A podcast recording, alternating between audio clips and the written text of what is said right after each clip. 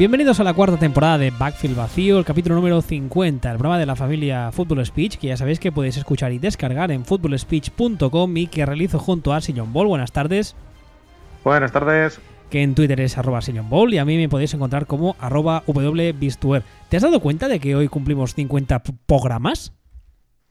No llevo la cuenta. Yo sí. Sí, o sea, sí, ya, ya lo sé que, lo, que la llevas, no sé, no, allá tú, yo no llevo la cuenta, de hecho no te hago ni caso cuando dices, bienvenidos al programa número 7.248.000, pues, pues vale. 50, hoy cumplimos el programa número 50, no está mal, ¿no? No sé, ya te, que, me da igual, es que no 50, sé, que me sirve 50 programas diciendo chorradas. viejo. Sí, eso también. 50 programas diciendo chorradas, está bien.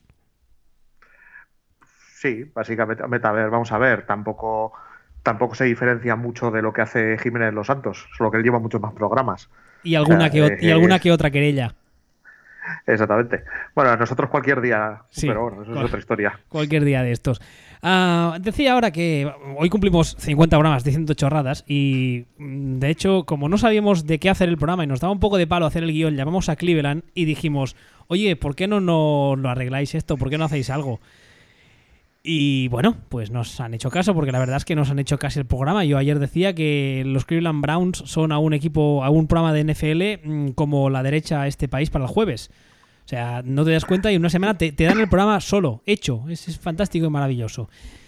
Supongo que a estas alturas ya sabréis de lo que estoy hablando y para quien no, para quien haya acabado de bajar de Marte o para que simplemente los Browns no le interesen, lo cual, visto lo visto en los últimos años, no podría culpársele mucho. Los eh, Cleveland Browns decidieron ayer un poco, la verdad es que de sorpresa, a mí me pilló bastante de sorpresa, francamente, despedir al que hasta día de ayer había sido su head coach las dos últimas temporadas, Hugh Jackson, y no solo eso, sino que al hombre que muchas quinielas sonaba para reemplazarle en caso de ser despedido, que era el coordinador ofensivo Todd Haley, del que hemos hablado estas semanas anteriores, también hemos hablado en Twitter, me hizo mucha gracia una cosa que dijiste tú, la, creo que fue la semana pasada, diciendo que eh, tenía tela que el adulto de la organización tuviese que ser Todd Haley. Que al final, al final, al final es, lo, es lo que era. Pero bueno, al final Todd Haley también han decidido, han decidido despedirle. Y ah, cuando estaba preparando el, programa hace nada, hace unos minutos, ha salido una noticia, unas declaraciones de Jim Haslam, que ya sabéis que es el propietario de los, ah, de los Browns, diciendo que eh, el despido de Jackson y de Haley era un reboot, era un reinicio, un reset, llamadlo como queráis. ¿Por dónde empezamos? Este se ha pensado, no, este se ha pensado que está haciendo pelis de Spider-Man. Está haciendo. que está haciendo un reboot, dice. Ay, Dios mío. Esto no, funciona así. No sé por dónde empezar, francamente. No, no, pues, pues que no. Que, que, es que ni siquiera, ni siquiera saben hacer bien las cosas que hacen bien.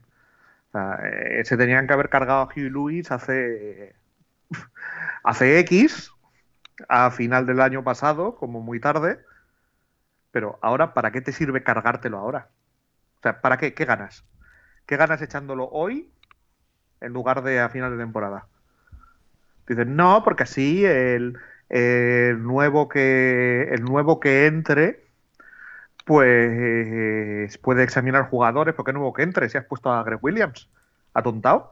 Sí, eso, eso lo he dicho. El nuevo head coach interino, al menos hasta bueno, hasta nueva orden, es eh, Greg Williams, que también me imagino que ya sabéis quién es, es un señor que hasta ahora mismo era el coordinador defensivo, pero que en su día se hizo muy famoso por ser el, no sé cómo decirlo, el ideólogo del, ¿cómo era? ¿El Bounty Gate? ¿Era eso? Bueno, no sé si el ideólogo o el chivo expiatorio. Bueno, sí, eh, eso es también una, historia un poco larga, pero vamos, digamos que en su día fue señalado como uno de los principales culpables del, Bounty Gate. Era el coordinador defensivo de los Saints cuando, al parecer, se filtraron ciertas informaciones por las cuales Greg Williams ofrecía toda serie de premios, especialmente en metálico, a sus jugadores para lesionar, para sacar del partido de los rivales, etcétera, etcétera, etcétera. Lo cual es algo que no quiero entrar en ese tema porque ya es agua pasada, pero creo que es algo que debe pasar en todos los vestuarios. Creo yo. No lo sé, pero más o menos fue lo que se vino a, insinuar desde otros vestuarios. Fue más o menos lo normal. Entonces que tampoco había que, darle muchas vueltas. Pero el caso es que el, tipo está. El tipo está marcado. es un tío que tiene una reputación que es la que es. Dicen, no, pero ponemos ahora al interino y si el interino nos vale, mira, a ver, has puesto a Greg Williams de interino. Una de dos. O no te vale, porque no te vale, o si te vale y decides que lo dejas, has dejado a Greg Williams de head coach. O sea, ¿en qué cabeza cabe? En la del dueño de los Browns. Es curioso porque ahora decía que la semana pasada hablamos en, en Twitter con varias gente del tema de Todd Haley y yo una de las cosas que decía es que estaba diciendo muchas cosas de sentido común, pero yo creo que al menos la idea que yo tenía la semana pasada era que Todd Haley tenía muy claro que el, el puesto de head coach en Cleveland se abriría tarde o temprano y que lo que estaba haciendo básicamente era decir todo lo que toca decir para que todo el mundo cogiese la matrícula y que si no acababa siendo head coach en Cleveland, tuver, to, to, tener una segunda oportunidad en otra, en otra parte. Uh, yo la verdad es que esperaba que Todd Haley fuese, ya digo, el mejor uh, posicionado para reemplazar a Hugh Jackson, pero la verdad es que es que además el, el, el despido de uno, uh, del primero, y al cabo de nada, al cabo de minutos, subimos el despido del segundo. Así que entiendo que es, una decisión que se toma a la vez. No es en plan, no, mira, es que despedimos a este, entonces dejo unos días al otro, o le dejo incluso un partido, veo cómo funciona y como no me veo, no me gusta como lo que veo, le despido también. No, no, fue una decisión que entiendo yo que se tomó al mismo, al mismo momento. Sí, hombre, a ver, vamos a ver. Yo esto ya también lo comenté la semana pasada y yo no estaba para nada de acuerdo contigo. Yo en ningún momento me he creído que hubiera ninguna posibilidad de que Haley fuera entrenador de los Browns para nada. Mm, otra cosa es que a lo mejor él lo pensara, que creo que tampoco él lo pensaba realmente, pero no creo que se haya barajado nunca más allá del run run de los medios que sacaban cosas por sacar. Pero yo aquí lo que creo que ha sido es que eh, eh, Hugh Jackman venía del régimen anterior. De hecho, no era ni del régimen anterior, era una cosa del dueño. Lo había mantenido Dorsey porque no le quedó más cojones que mantenerlo y hace llevamos unas semanas con un con un lío interno entre entre Hugh Grant y, y Todd Haley y poco y ahí se ha generado una polémica interna que acompañado por los resultados que, que ha habido y este tipo de cosas le han dado a Dorsey la oportunidad de apretar el gatillo. Es decir que eh, que este chico nunca ha sido el, el, plato que quería comerse Dorsey, le frenaba el owner y, y la, su pelea con, con el coordinador ofensivo le ha dado a Dorsey la oportunidad de, de sacar la guillotina y, y, guillotinar, que era lo que estaba, que era lo que estaba esperando, tener una ventana de oportunidad y la ha aprovechado. Entonces ahora se la ha cargado. Eh, y ahora, pues, eh, lo que supongo, supongo, lo que tenga que ser será hasta que llegue hasta que llegue final de año, porque no lo olvidemos, los Browns, jijijijaja, los Browns, pero tú miras la plantilla de los Browns y la plantilla de los Browns es una plantilla joven con muchísimas primeras rondas de, casi te voy a decir que no te voy a decir de primer nivel, pero con, con proyección para ser de primer nivel con el quarterback franquicia ya puesto y que para un entrenador de también ambicioso o con pedigree es prácticamente un caramelito. Es, de, es, decir, tú imagínate que tú eres Josh McDaniels. ¿Tú qué equipo prefieres coger el año que viene? ¿Los Browns o Patriots? Hombre. No, porque es que Patriots son... Tú, tú, imagínate que el año que viene se va a Belichick. Eh, y tú mira la plantilla de Patriots. Y di, uh, ¿qué, qué, qué tengo aquí? ¿Y qué tengo en Browns? ¿Qué pasa? Que tú, por ejemplo, en el caso de, de, los Browns, ¿no crees que el Lowner juega, juega en contra? A ver, el, el es un quinta columnista de puta madre. ¿Un qué? El, quinta columnista, eh, que juega para el enemigo. Ah, vale. O sea, el, el owner es de los Bengals. Pero. de hecho, ¿no era, pero... no, era, ¿no era este el que era, era minority owner de los Steelers y se fue a. Mm, no lo sé. Ostras. O quizá me estoy, no yo, quizá me estoy yo confundiendo. Bueno, da igual. El me sorprendería cero, ¿eh? pero, no, pero no lo sé. El tema, el tema es que eh, tú ahora decías, uh, tienen quarterback franquicia. Tú, por ejemplo, a Baker Mayfield te lo crees como quarterback franquicia. Creo que puede serlo. Es decir, es un quarterback que ha salido donde ha salido en el draft, que de momento está rindiendo mmm, bien, o sea, está rindiendo de como se espera que rinda un quarterback seleccionado en esa posición. O sea, está, ya hemos hablado largo y tendido de los quarterbacks eh, elegidos altos los últimos años, etcétera, etcétera. Su rendimiento se parece más al de Wentz que al de Goff, por decirlo de alguna forma. Entonces, eh, y esto en esos Browns con, ahí, con, el, con el Pato Donald de, de head coach. Entonces, pues a priori el mérito o sea, es, apunta. mayor aún. Sí, claro. Entonces, apunta cosas. Eh, la defensa la defensa la tienen. Es que, que la defensa la tienen ya. Supongo que por eso llega ahí Greg Williams. La defensa la tienen. Eh, pues, hijo mío, es, no te voy a decir que sea un caramelito. Sí, sí, sí te lo voy a decir. Para mí es un caramelito. Además, si O nos, sea- si nos paramos a mirar el resto de división. Sí, bueno, está Big Ben diciendo que quiere jugar hasta los 48 y Pittsburgh ya sabemos todos lo que es, lo hemos dicho muchas veces. Cincinnati depende del día y Baltimore, que luego hablaremos de ellos, tampoco es que estén para echar cohetes, con lo cual en principio, hombre, es una división que no es fácil. No estamos hablando de que eres, por decir algo, ah, que estás jugando en la FC Sur. No voy a decir equipos, ¿vale? Imagina, no, no, no es el caso de esta división. Pero no es una división complicada si consigues poner cierto orden y tu staff es competente, que hasta ahora no lo ha sido, porque además lo dijimos muchas veces, lo de, lo de Hugh Jackman era, era un poco un chiste. Pero no sé, la verdad es que mm, eh, tengo sensaciones encontradas, porque por una parte tengo ganas de ver a quién ponen ahora en el staff, porque lo que está claro es que hasta ahora era, mm, no te diré el principal problema de este equipo, pero te diré mm, casi casi. Y en Sí, segundo sí lu- lo era. Sí, sí lo era. bueno, vale. Yo, yo no quería ser, tan radical, pero va- vamos a decir que era el principal problema del equipo, era el staff. Entonces tengo ganas de ver a quién ponen ahora, pero al mismo tiempo tengo mucho miedo porque este owner, mm, es lo que decíamos ahora, es un señor que lo del sentido común lo practica de vez en cuando. ¿Sabes quién es el, el número uno en las apuestas en Las Vegas para futuro entrenador de, de los Browns? No, no, no he oído, nada. ¿Quién? Son McVay. What? Ahora, ahora, ahora, ahora empieza a decir, pero qué cojones, etcétera, etcétera, etcétera, etcétera, etcétera, etcétera. Sí, pero bueno, ten en cuenta una cosa, eh, sobre todo, que como norma general, la gente de Las Vegas sabe más que tú y que yo. No, no, eso seguro. De ahí mi expresión de eh, extrañeza. Porque doy por sentado que saben más que yo, pero no acabo de ver lo- las posibles, la- la- el posible origen de esa información. No, no. Vale, te voy a dar un dato solo. A ver. Son McVay, Son McVay, nacido el 24 de enero del 86 en Dayton, Ohio. Anda, amigo.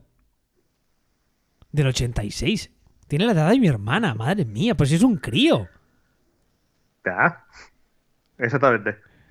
Anda, sí que es de Ohio. El Rainma- Rainman McVeigh. No lo sabía yo eso. Pero ¿tú crees que a, a día de hoy abandonaría, tal y como pintan las cosas en los Rams para los próximos 2-3 años, al menos, al menos, abandonaría esos Rams para meterse en el follón de los Browns? No sé, pregúntale a Lopetegui. Pregúntale- quiero decir, pregúntale a Lopetegui qué pasa cuando tienes un trabajo de puta madre y te llaman para otro trabajo que pueda ser a lo mejor la ilusión de tu vida. Aunque sea un poco muchísimo más peligroso. hombre, pero a, priori Sean McVeigh parece más listo que Lopetegui, ¿no? Hombre, vamos a ver, yo tengo una y- tostadora que es, más, que es más lista y mejor entrenadora que Lopetegui, ¿no? Pero. Y no hay, no hay un, eh, no hay un, no hay un Florentino de por medio, ni hay un ah, ¿cómo se llamaba el otro? Ah, no me digas, espérate, que lo sé. Ah, Me acabas de- Te- me Teba- acabas de Tebas, preguntar- Tebas, Tebas. Me, me acabas de. Te vas. Tebas. Sí, exactamente. Me, ac- me acabas de preguntar si no hay un Florentino de por medio hablando del owner de los Browns. Vale, perdón. Ahí, ahí, ahí me he venido arriba. No, no, no, no he sabido, no he sabido calcular mis palabras. Vale, esa parte, olvídatela, olvídala. Pero no hay un, no hay un Tebas de por medio, ¿no? En teoría. Mm, Bueno, sería. Tebas sería eh, Roger Goodell, en teoría. Sería el equivalente. Pero bueno. Sí, eh, volvamos, volvamos, porque con las metáforas de, de, de soccer me lías. No, el, eh, no sería Tebas, sería Rubiales, el presidente de la Federación Española, y el equivalente a Rubiales en Estados Unidos sería, pues imagino que una estatua gigante de Mortadelo, tal vez, pero, pero bueno, es otra, es otra historia y vamos a cambiar de tema porque, porque aquí te me pierdes. No, en mi, en mi- en cerebro está sonando música de ascensor. Eh, exactamente, la chiqueta, la chica de Ipanema. Exacto. Entonces, eh, volviendo un poco, volviendo un poco al tema, eh, para mí esto de Son McVeigh, prescindiendo ya del hecho de que Son McVeigh sea de Ohio, que tal y cual, eh, los nombres que se barajan Sí, a ver. para... A ver. No, no, no me lo lo voy a decir de memoria. O sea, son, son todo entrenadores de college de estos que están súper de moda. Ah, o sea, son- modernukis, vamos. Son todos modernukis, sí. Son. eh, son de Filipos, son. eh, todo, todo este tipo de gente. Sumlin, seguramente Somar también, que suena hace años. Ese, ese tipo de gente, No. ¿no? No, más, más modernuki. Más aún. Más, más hipster. Oh, Sí, más, más llevamos barba, camisa de leñador y vivimos en Malasaña. Sí, o sea, más, más modernuki todavía.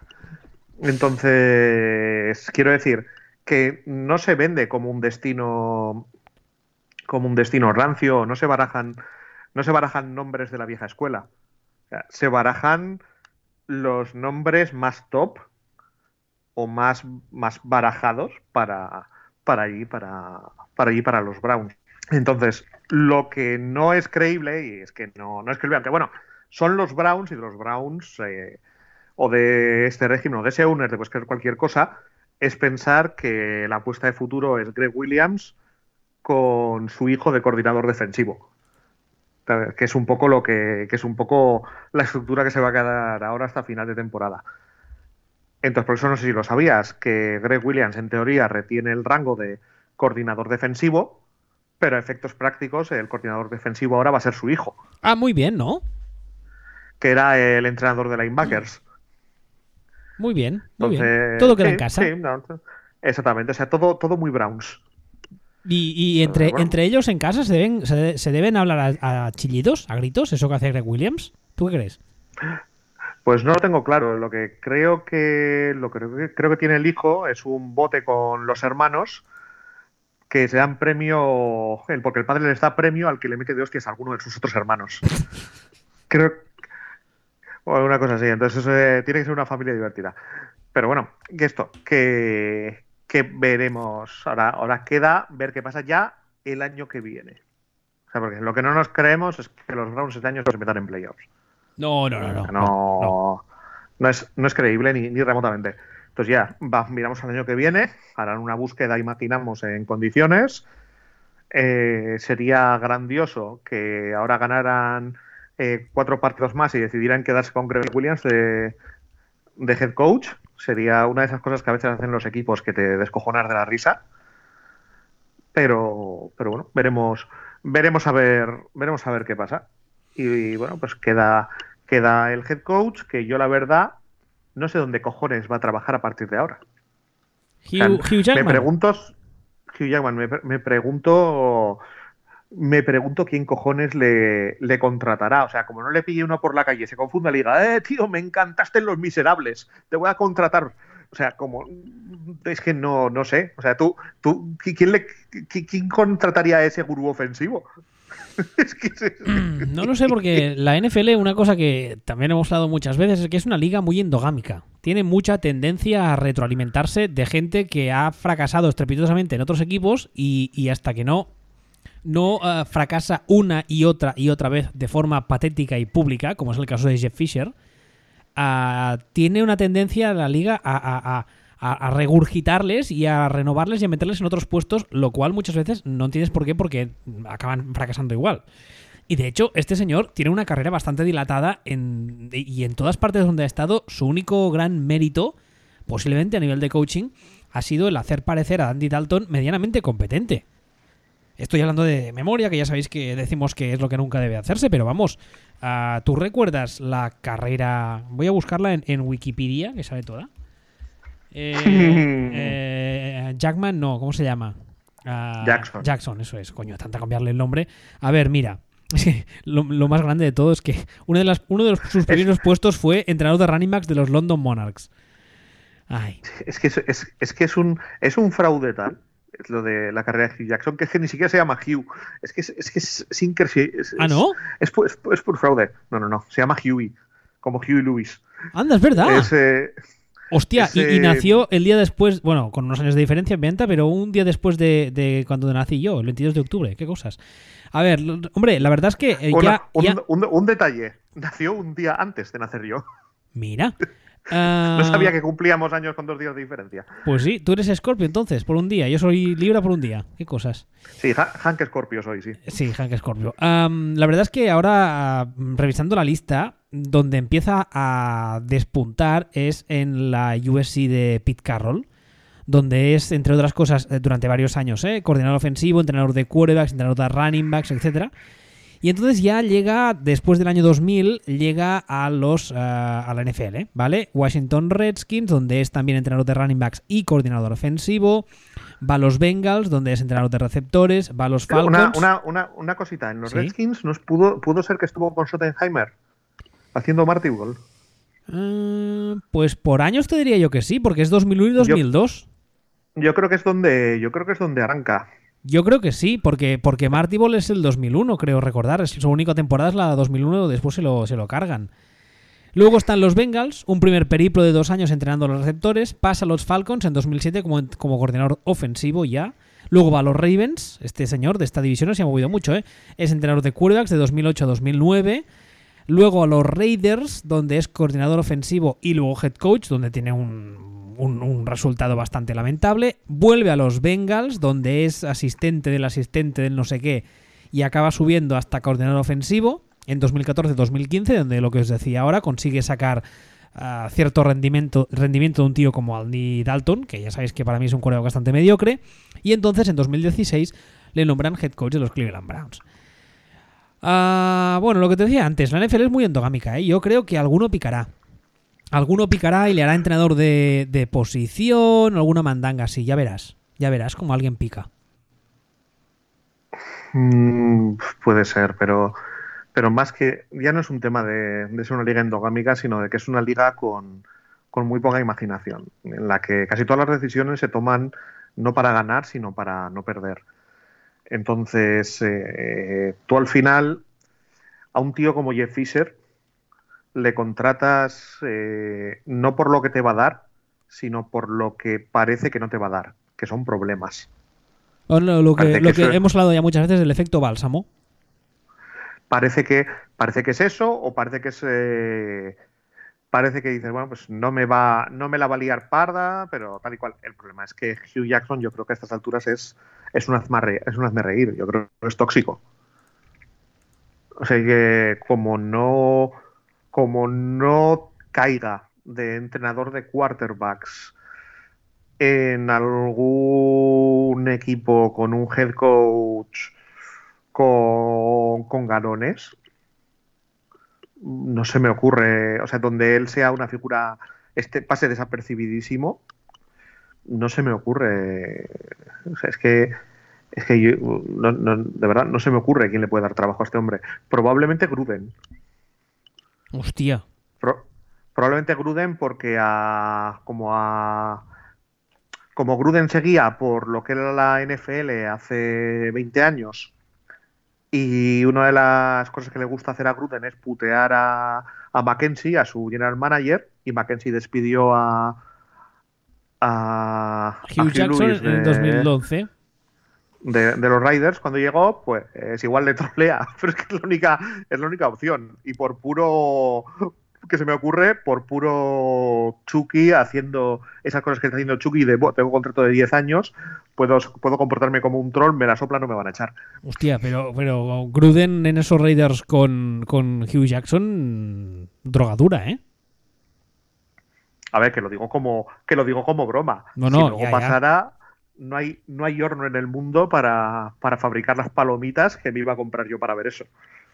Por cierto, en los Redskins coincide un año con Marty Schottenheimer y al año siguiente coincide con Steve Spurrier, que son como la cara y la cruz. O sea, son, vamos, Completamente, sí. diametralmente opuestos. Es, es muy gracioso. Ah, luego, el, tema de Haley me, me, me, resulta muy, muy, no sé cómo, no sé cuál es la palabra adecuada. No sé si es raro, es extraño, no lo entiendo. O sea, primero el hecho, ya hemos hablado de que le despidan de los Browns. Aquí, aquí no entro porque hemos dicho también que el owner es, es especialito, vamos a dejarlo así. Pero uh, Haley es un tío que sí, evidentemente tiene también sus cosillas y ha tenido más que un refirrafe con, con, con varias gente en la liga. Pero es un tío que más o menos ahí donde ha ido, yo al menos, uh, así echando la vista atrás, ha funcionado bastante siempre. ¿No, bueno, ¿no te ver, parece? Es, ver, es, verdad que el ataque de los Browns este año es, es mierder y es normal que se le eche. Es, es raro que se le eche ahora, pero es normal que se le eche. Entiendo que se le eche porque si estás aprovechando la bronca con, con Hugh Jackman para echarle, pues pues le tienes que echar. O, le echas y así dices, no, no, les echaba los dos, o una serie de cosas, y se lo vendes al owner, etcétera, etcétera, etcétera. Y probablemente echándole te, te evitas tener que ponerle de head coach interino. Y te evitas que lo haga bien y te evitas que el owner decida a final de año decir, oye, pues no lo ha hecho mal, vamos a quedárnoslo.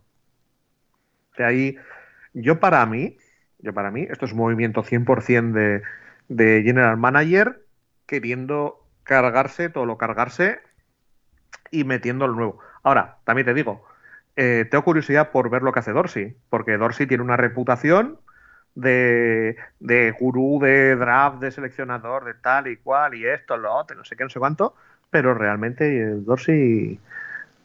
Dorsey es un tío que. Dorsey es un tío que encaja muy bien en los Browns. Dorsey es un tío que montó una plantilla de puta madre en Kansas City es posible que en realidad no la montara, no la montara él, sino la morsa, pero la montó, y aún así le echaron a la puta calle porque no hay Dios que trabaje con él. O sea, ese es, ese es Dorsey. Entonces, en, la cultura de, de, aquí encaja. Y es un tío que, que presume siempre y se precia siempre de ser de la vieja escuela.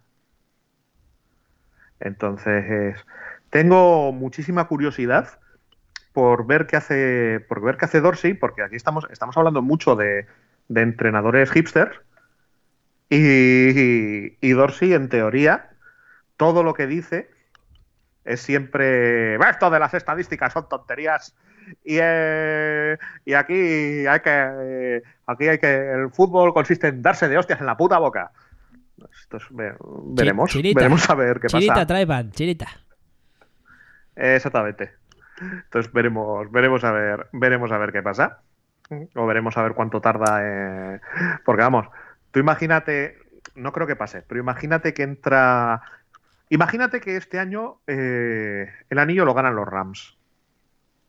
Vale. Y entonces, y entonces dice Son McVeigh, ¿sabes qué? Eh, como he ganado el anillo y esto y lo otro y tal y cual, y ya misión cumplida, pues puedo ir a. Puedo permitirme ir a entrenar a mi equipo de la infancia con mi anillo con mis 17 años recién cumplidos y con todo el hype que tengo. Entra por la, entra por la puerta y, le contesta Dorsey, bueno, que nos hacemos unas pajillas. ¿Qué, hace, qué hace Son McVeigh? ahí, ahí se genera un humo atómico automáticamente. Entonces, pues yo digo que, que, que cuidadito con cuidadito con Dorsey. Cuidadito con Dorsey, que, que sí, que mucha reputación, muy esto, muy lo otro, pero. Pero, pero, pero. Ay, qué pena. Veremos a ver. ¿Pasamos a otro tema? Sí, mira, además nos viene al pelo porque están en la misma división. Y es que ayer vi que tuviste una conversación muy animada con un fan de los Ravens. Uh, no vi la conversación porque al fan en concreto lo tengo silenciado y creo que ayer comprobé que había hecho bien. Eh, el artículo, o sea, el titular que tú has puesto en el guion es Los fans de los Ravens y la negación. sí que es verdad que es una sensación que también he tenido yo desde hace unas semanas, desde que empezó la liga, que por cierto, hoy cuando he empezado el programa no lo he dicho, Ecuador de la temporada, que es una de esas... Uh, una de esas imágenes, uh, ¿cómo se dice?, uh, poéticas que usan tanto en la radio. Ah, pues lo que decía, desde que empezó la temporada creo, tengo la sensación, y creo que tú tienes la misma, de que los fans de los Ravens se creen mucho mejores de lo que es su equipo en realidad. A ver, una de las cosas que estamos hartos de decir aquí, lo hemos dicho millones de veces, es que el principal enemigo de una franquicia es la falta de autoconsciencia. Sí. Las, las franquicias pierden años y pierden tiempo y, pierden y, pierden partidos por no ser conscientes de lo que son, por, por pensar que son mejores de lo que son. Les cuesta les cuesta cortar, cortar amarras con el pasado, les cuesta cortar amarras con, con sus propias selecciones de draft, les cuesta muchas cosas y eso les acaba suponiendo el, el plantarse así. Y llevaba, llevaba tiempo queriendo hablar, de, queriendo hablar de estos Ravens y llevaba tiempo queriendo hablar bien de estos Ravens. Y este aquí que, me encuentro con que los fans de los Ravens, me he cruzado con un grupo de ellos por la calle y iban todos con, con orcas y antorchas a casa de Harbaugh. Y he dicho yo, ah, aquí nos estamos confundiendo a alguien. Voy a seguirles, has dicho tú, a ver qué pasa. Vamos a, vamos a ver, vamos a ver qué pasa, a ver qué gritan en casa de Harbaugh mientras prenden fuego a, una... porque claro, iba, quería meter a Harbaugh dentro de un muñeco con forma humana y prenderle fuego. Era algo, era algo súper bizarro. Entonces, claro, vamos, a, vamos a ver de qué va vamos a ver de qué va el tema, ¿no?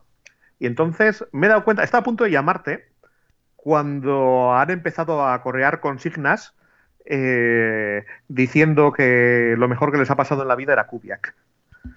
Y he dicho yo, y, entonces, y eso me lo ha apuntado como aquí hay algo que no va bien. Madre mía, este, este razonamiento aquí tiene algún problema, ¿no? Y a partir de eso he dicho, bueno, pues vamos a, vamos a partir de lo que de lo que yo creo que son los Ravens, vamos a introducir lo que ellos creen que son los Ravens y vamos a ver si llegamos a algo. Porque a mí, bueno, pues parte de las cosas que, se, que he estado comentando, que he estado comentando estos días, ha sido, bueno, pues, que para mí la plantilla de Ravens eh, ofensivamente es eh, de las 10 peores de la liga.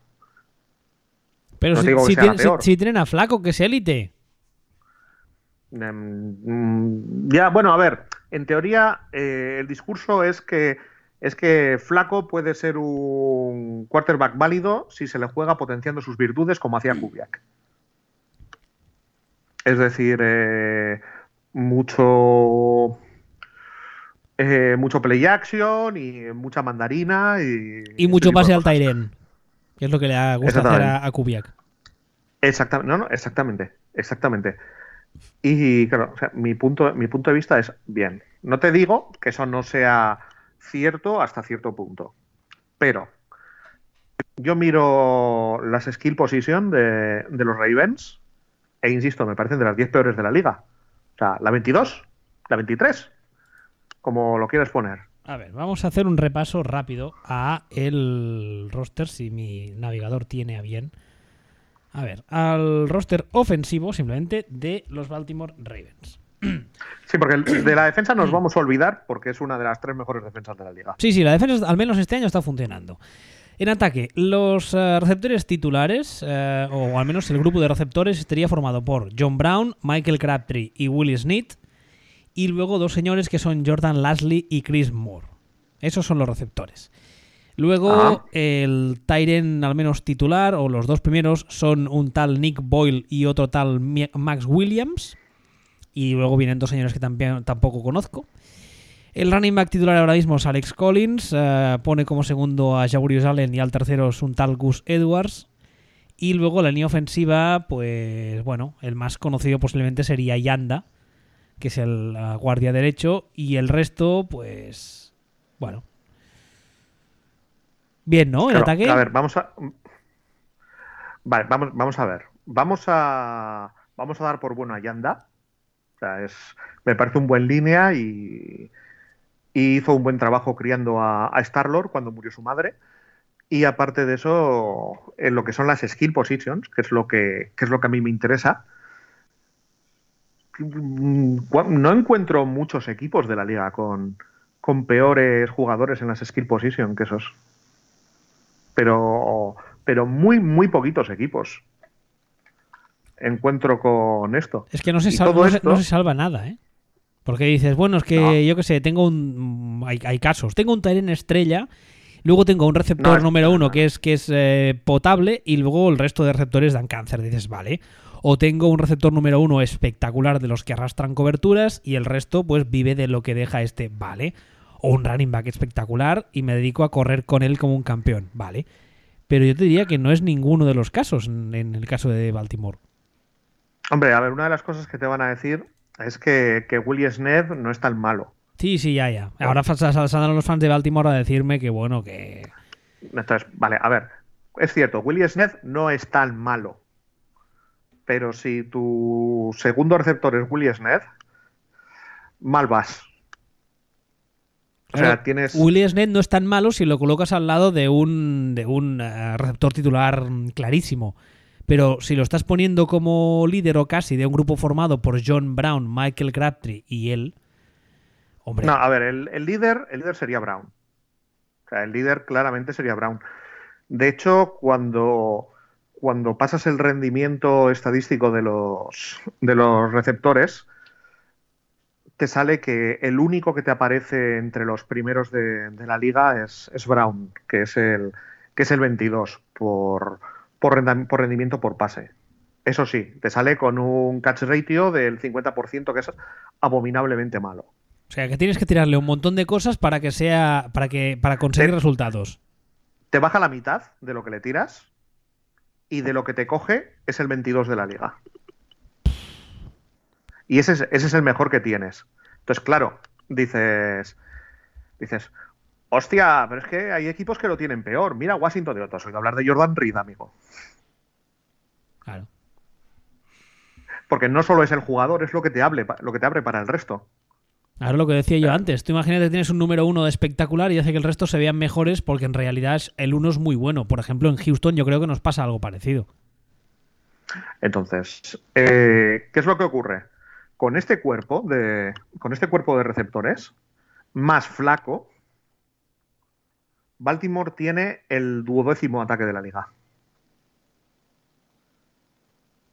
Y mi punto de vista es, si, si tú tienes el cuerpo de receptores, pongamos, el 22, el vigésimo segundo de la liga, pero el rendimiento final de tu ataque es el duodécimo,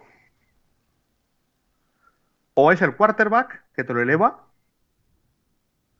o es el cuerpo técnico. Y el quarterback es flaco. Que hay, gente, yo que, hay gente que le defiende aún, ¿eh? Cosa que no acabo de entender, Sí, pero sí, bueno, sí, hay gente patón en esta vida. Sí, sí. Pues a dónde voy es. Si tú eh, si tú haces, si tú sumas receptores más flaco más X, que es lo que te genera el cuerpo técnico, y con esos receptores más flaco te acaba saliendo un 12, para mí la X está sumando y está sumando bastante. ¿Y tú crees que en este caso la X es el staff ofensivo, o al menos el staff en general? Es que no hay, no hay más. O, es eso, o son duendecillos, o es que los rivales cogen la salmonela antes de jugar con ellos. Pero, pero no hay más. Y a partir de aquí ya entramos en la siguiente, en la siguiente pregunta, o en el siguiente, en el siguiente planteamiento, que es. eh, ¿Podría incluso sumar más jugando a lo Kubiak? Porque pasan, es cierto que a veces abusan del pase, incluso ganando.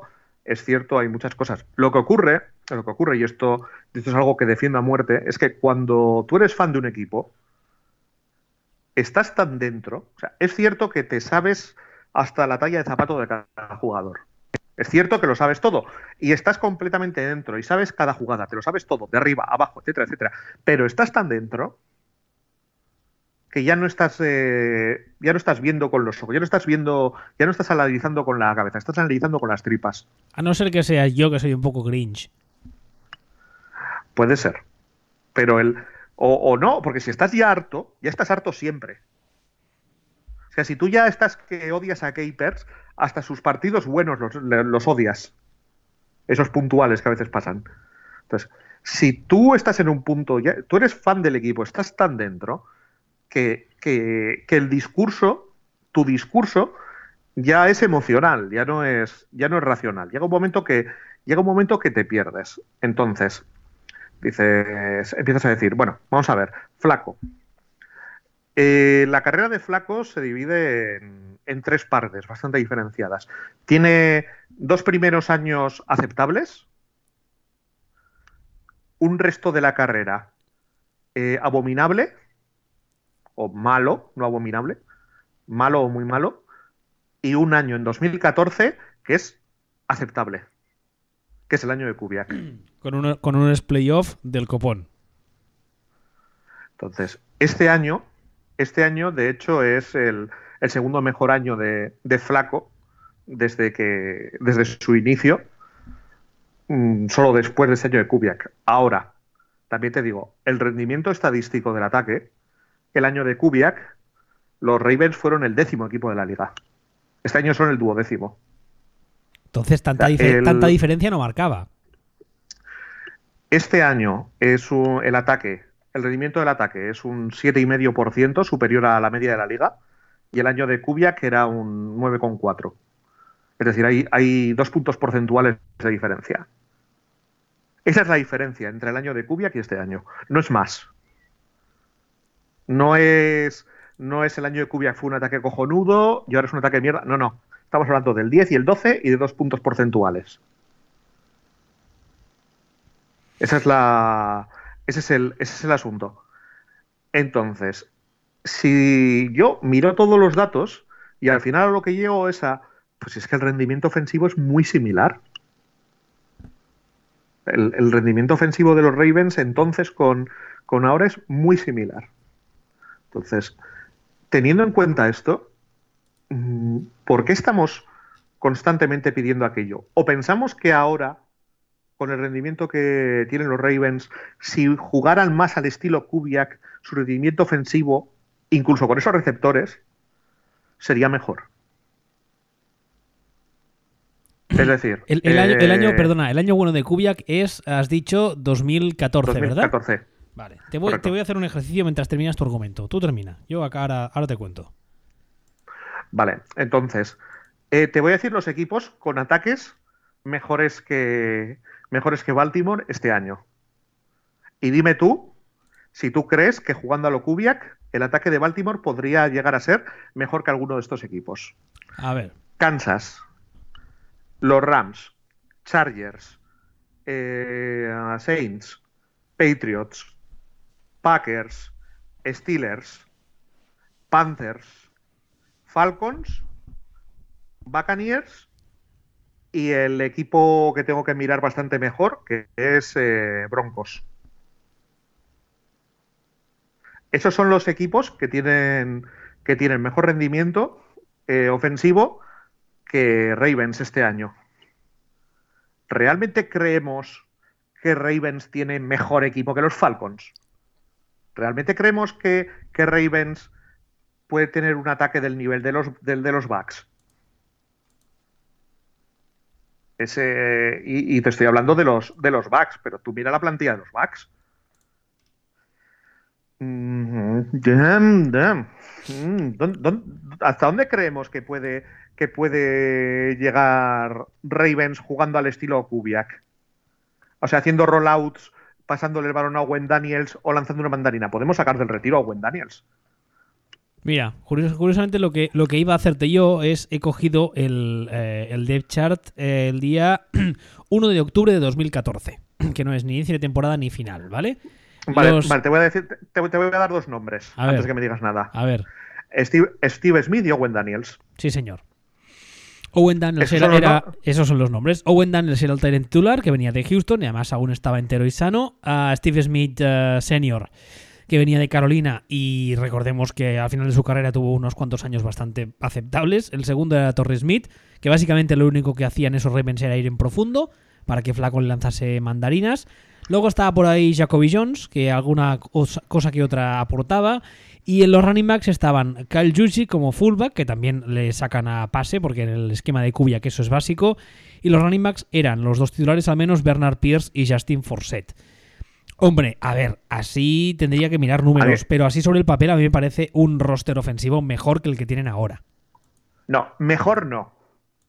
Mucho mejor. Bueno, no he querido ir tan lejos, pero al menos creo que todo el mundo, creo que todo el mundo estaría de acuerdo con nosotros en que ese roster ofensivo era mejor. Era mejor que el que ahora. Ya no digo mucho mejor, digo mejor. Vale. Y sí, esto es opinable. O sea, estamos diciendo que para nosotros, o en concreto para mí, el roster es mucho mejor. Lo que no es opinable es cuando hablamos de números. Claro, las cifras no mienten. O sea, o sea cuando decimos que Baltimore es el duodécimo mejor equipo, eso es hecho. Cuando decimos que su mejor receptor es el vigésimo segundo de la liga, pero que su catch rate es solo de un 50%, que es horrendo, eso es hecho. todo esto no es discutible. Ahora, con todos estos datos, volvemos. Eh, la, gente de, la gente de Baltimore te dice, no, no, porque tal, porque todo lo que quieras, todo lo que quieras. Y de hecho, en, en The Athletic ha salido un artículo eh, hace dos días hablando de, hablando de Ravens, que no sé si lo habrás leído. El The Athletic es el portal ese de pago, ¿no? Ese es, sí. No, no lo he leído, no. Entonces, ahí como soy los del proletariado. Sí, Entonces, soy, catalán, en. Exactamente. Entonces, este, bueno, pues básicamente resumen un poco, un poco la situación de los Ravens que, que parte de un hecho también, que es que lo mismo que ven los, lo mismo que ven los aficionados es lo que ve el owner. Entonces, a pesar de todo, el owner, mm, no te voy a decir que quiera cargarse a Harbaugh, pero se lo va a cargar. El, señor Biscote. Exactamente. Porque el owner también cree que tienen mejor plantilla de la que tienen. Entonces, ahora mismo Harbaugh está, pues, yo creo que si no se mete en un playoff se va fuera. Y lo tiene, y lo tiene jodidísimo, porque al final tiene un, tiene un roster al que sacándole chispas va a hacer 9-7 o 8-8. Y eso es sacándole chispas ese, ataque. Y con eso, y con eso se va a ir fuera. Entonces, ahora mismo el run run dentro de la franquicia es, es este. Claro. Mm, si tú obvias que tú estás jugando en una división con Steelers, que es que antes me decían, eh, no, porque tal, porque jugamos con, eh, jugamos con Steelers, imagínate tú que perdemos, digo, pero tú has mirado las plantillas. Hombre, no, pasaría nada, ¿eh? Por perder contra los Steelers. Pero no es que no pasaría nada, es que tú pones una lista de la plantilla de Steelers a un lado, pones una lista de la plantilla de Ravens al otro lado y dices, eh, plantilla a plantilla es eh, la diferencia es abismal, es, descomunal. O sea, la, diferencia es la que hay entre, entre Alien y Alien Resurrection. O sea, es, es una barbaridad. ¿Qué, ¿Qué, me estás contando? Bueno, pues si resulta que, si resulta que hay alguna oportunidad, o que si, si vosotros en vuestra mente habéis llegado a pensar que tenéis plantillas semejantes pasado a resultados, eso tiene un nombre, y eso es cuerpo técnico. no hay más y, lo que pasa es que con los años, cuando uno va, cuando uno va entrenando bien durante bastantes años, llega un momento que la gente se cree que eso es lo normal y se olvida y piensa que es por plantilla, no, hijo. Es, por, lo que tienes ahí. La gente se acostumbra, a, se acostumbra a la excelencia. Espera, vas a ver tú el día que Belichick diga hasta aquí, me voy a recorrer el mundo en un velero. Vas a ver tú lo que va a pasar en lo que va a pasar en Boston. Y no te cuento nada lo que pasará, porque probablemente Brady ya no estará. Entonces, es que estos son, esto es, lo más normal del mundo y esto pasa en todas partes, pues que aquí pues también la ha infectado al owner, la gente lo tiene, y claro, resulta que en este, en este artículo de Athletic, mmm, Harbaugh comenta en rueda de prensa y en entrevista, comenta que la responsabilidad del mal rendimiento de, de Ravens los últimos partidos es suya. Y te dicen, mira, si hasta Harbaugh te dice que es culpa suya. y dices, ¿sabes? ¿sabes? Y dice, y dice a ver, mira, lee, dos párrafos más abajo, criatura.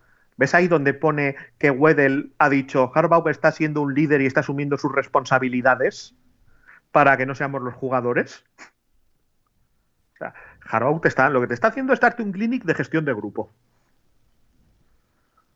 No te está diciendo soy un inútil, te está, te está dando un clinic de gestión de grupo y, y asumiendo las responsabilidades y ganándose a los jugadores. Pero, pero ahora mismo lo tiene complicado el chaval.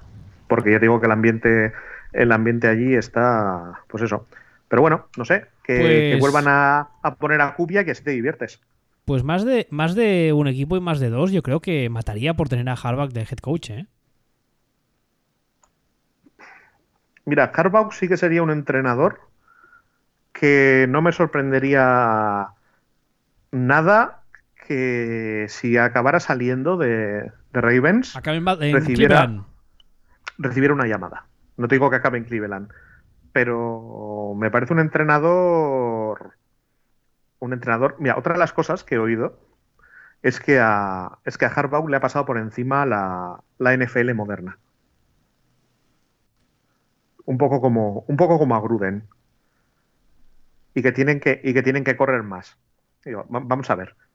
A ver, a ver cómo me, a ver cómo me haces casar. A un a fulanito le ha pasado por encima la NFL moderna y tienen que correr más. O sea, a ver, a ver cómo, a ver cómo me atas esos dos fucking conceptos. Porque aparte, eh, algún día hablaremos largo y tendido de esto porque, porque es algo más, es algo más complejo, pero estadísticamente, absolutamente siempre, en cualquier jugada, siempre es mejor pasar que correr en la NFL hoy por hoy. Y además es que, coño, tiene a Flaco. Que Sí, no, es que, Flaco no, elite. no- no es que yo me meta con él por gusto, es que de verdad, es que yo no sé qué le veis, es que es un, es un quarterback muy limitado. Bueno, sí, pero precisamente es muy lo que se defiende es que es muy limitado, pero si le haces hacer rollouts, pases al end y mandarinas, que le vas a sacar mucho más rendimiento que si le pones a hacer una West Coast Offense. Sí, claro. Sí, visto así. Que en el, que, que en el vacío te voy a decir, sí, tienes razón. En el vacío te voy a decir, sí, tienes razón. Ahora bien, eh, prescindiendo de que eso, si lo miras en sí mismo, parece, parece de cajón, el, el resultado realmente no te creas tú que... No te creas tú. A lo mejor hay algo, algún concepto por ahí que no tenemos bien pillado. Ah, no sé si quieres añadir algo más de los Ravens o había un punto más en el guion, no sé si quieres comentarlo así muy de pasado. Nada, que antes de todo esto, yo lo que quería haber hecho los Ravens era. Eh, ¡Buah, qué bien los Ravens con la mierda de equipo que tienen! ¡Qué pedazo de defensa tienen y qué bien están jugando! Eso era mi, ese era mi objetivo inicial, pero como Bueno. parece que el discurso es menúa mierda de Ravens, pues. pues Bueno, lo, lo has, lo has eh, desarrollado un poquito más, quizá. sí, un poquito más. Sí. El último punto del guion decía muy brevemente, son eh, es, es el siguiente. ¿Son los Saints un tapado o en realidad están destapadísimos? Hombre, es que. mm, Yo no creo que si sean has un estado- tapado, ¿eh? Yo creo que la gente tiene muy claro que los Saints este año, si las lesiones les respetan y tal, tienen un tufo anillo que no veas. Es que no, no sé, yo no los oigo mencionar tanto. Y yo llevo desde el año pasado diciendo: cuidado con estos, cuidado con estos, cuidado Yo- con estos. La, la sensación que tengo es que leyendo y oyendo mm, fans y shows, etcétera, etcétera, es que directamente no se habla de ellos porque ya lo dan como por hecho. En plan, no, no, este año los Saints mínimo segunda ronda de playoff mínimo. Porque además Brice está, está este año finísimo, ¿eh, el cabrón. Eh, está en su línea. Ya, ya. Está en su línea. Lo que, Pero lo que es que, es que, a ¿cuán- ver- ¿cuántos años tiene? 39. Joder, es que colega. Es que no es lo normal, ¿eh? No, no, ya, ya lo sé. Ya lo sé, pero bueno. O sea, quiero decir, eh, el problema que tiene Saints es que la defensa de Saints está al nivel habitual de la defensa de Saints. O sea, está pues en, en esos abismos de Kansas City con los Chiefs. Entonces, a mí me cuesta muchísimo, me cuesta mucho, mucho, mucho, mucho, mucho creerme un equipo con este nivel defensivo. A la hora de. Es decir, me creo que pueden ganar la división sin bajar el autobús, me creo tal, me creo cual, pero me cuesta mucho creer que van a llegar. que van a llegar realmente lejos. Porque, porque el año pasado, la defensa de Saints fue la sexta de la liga. ¿Y este año? Y, es- y este año estamos hablando de la 25, la 25. Hasta, hasta ahora, a ver, pueden, pueden ajustar, pero. Pero, pero a mí me cuesta creer que tú, tú vayas a ir a jugar contra los Rams con la con la vigésimo quinta defensa de la liga y, y lo petes. Claro que la de Packers es la 24 y esta semana le ha tocado las pelotas, pero bien al ataque de los Rams. No, yo Que a lo mejor resulta que la... Supongo que lo que esperan es que Brice siga en esta especie de modo Dios durante todo el año y que cuando vayas a jugar con quien sea, la idea, el, el plan sobre el papel es eh, que a ti te van a meter 76 puntos, pero tú vas a meter 94. Lo cual... Sí, pero es que así no ganas, a- así no ganas el anillo. Mm, ya, ya bueno, pero imagino que ese es el plan. Puede ser, pero insisto, así no ganas el anillo. Es decir, ni, Patriots han ganado el anillo así nunca. Esto esto es algo que hemos dicho un montón de veces. Eh, Patriots con defensa del 20 para atrás avanza en playoffs y acaba perdiendo Super Bowl o esto, pues porque la AFC son un grupo de amigos. O palmando en Denver. Patriots con una defensa mm, alrededor del 10 te gana el anillo. Y eso es extrapolable a prácticamente todos los equipos. Es decir, eh, el año que Packers ganaron el, el anillo que tiene Rogers fue el, el año bueno de la defensa. O aceptable. Me acuerdo, me acuerdo. Eh, eh, el año que, que Saints ganó el anillo fue el año aceptable de la defensa de Son Payton, junto con el año pasado. El año, El que, pasado para mí el año que Peyton gana el anillo en Indianapolis es el único año en que la defensa funciona. El año pasado, de hecho, para mí perdieron una oportunidad de oro por se les escapó, se les escaparon vivos los Vikings por, por un error de un safety en el último, en el último segundo. No sé si te acuerdas. Sí, son cosas que pueden pasar, pero sí que es verdad que fue, fue muy injusto.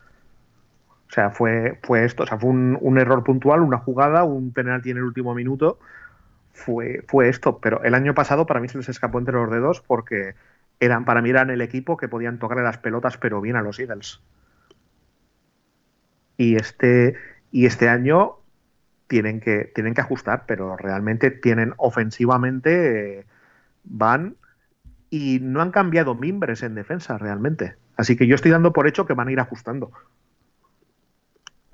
No sé si las, he- no sé si las has estado viendo, no sé si verías el partido el otro día. No, el del otro día no. Les, les- les he visto un par de semanas, pero la verdad es que mm, he de confesar que me he bajado el partido y, eh, lo he hecho para ver el ataque y cuando jugaba la defensa estaba otras cosas. El ataque, Son Payton es otro al que no tengo la sensación de que le pase la liga por delante.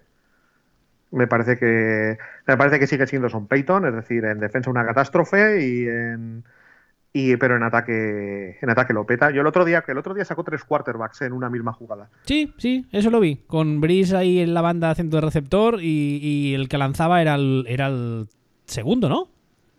Sí, Hill. Sí. Sí, sí, sí. Sí, sí, que lanza una bomba y además la completa. El receptor se queda corto, pero vuelve un poco atrás y la completa, creo recordar. Sí, sí, sí. O sea, Sí. todo muy, todo muy divertido y con muchas, con muchas variantes y haciendo, mezclando muy bien los running backs. O sea, el, ataque da una sensación de, de completo, complejo, completo y sólido, muy grande. Muy, muy, muy grande. Y falta, y falta ver un poco hacia dónde va. Porque de hecho es que el ataque va mejorando semana a semana. Y la defensa también está mejorando semana a semana, porque es que ahora, te- ahora estamos diciendo, ¿no? Es que, es que la es que la defensa está en estos números, ya, ya, ya. Pero poquito a poquito ha ido mejorando. Poquito a poquito ha ido mejorando. Entonces, Saints, eh, me parece que no hemos hablado de ellos hasta ahora, no los habíamos mencionado, y me parece que teníamos que mencionarlos no tanto por lo que ya son, sino porque todos sus indicadores van hacia arriba. Igual que, igual que hemos dicho un montón de veces que los indicadores de los chips, lo normal es que vayan hacia abajo, porque todos los años Andy Reid va hacia abajo. Según la gente ve, según la gente eh, ve las jugadas que prepara en verano.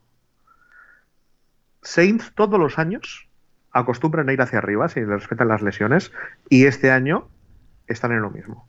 A ver, porque estaría muy chulo que este año, con la de récords individuales que se ha petado Brice, acabase el, el año con, con un anillo. Estaría muy bien, la verdad. Bueno, Pues sí, la, pues sí, la verdad. Si no quieres añadir nada más, yo lo dejaría aquí. Creo que hemos rajado largo y tendido tanto de Cleveland como de Baltimore. Esta semana van a ser ellos los fans eh, de esos equipos los que nos quieran mucho. Cada semana conseguimos cabrear a una fanbase. Es como un don. No creo que cabremos a la fanbase de los de, de los Browns. La fanbase de los Browns yo creo que son perfectamente conscientes de lo que, de lo que tienen. Más que su owner, seguramente. Sí, sí, más que su owner, seguramente. Entonces, bueno, de hecho, de hecho la fanbase de los Browns, hasta donde yo sé, lo que hace es encabronarse precisamente porque ellos mira, por volver a un poco a lo mismo, pero tú, tú compara la plantilla de los Browns con la plantilla de los Ravens y, y, dime si de verdad crees que la plantilla de Ravens es mejor que la plantilla de Browns. No, no creo. es que, vamos. Pues, pues, bueno, pues las dos fanbase piensan que su plantilla es, es mejor que sus resultados. Y esto, como en los inmortales, solo una de las dos puede quedar. Ahí solo, solo puede quedar una, solo, solo una de las dos puede tener razón. Y yo apuesto por la plantilla de los Browns.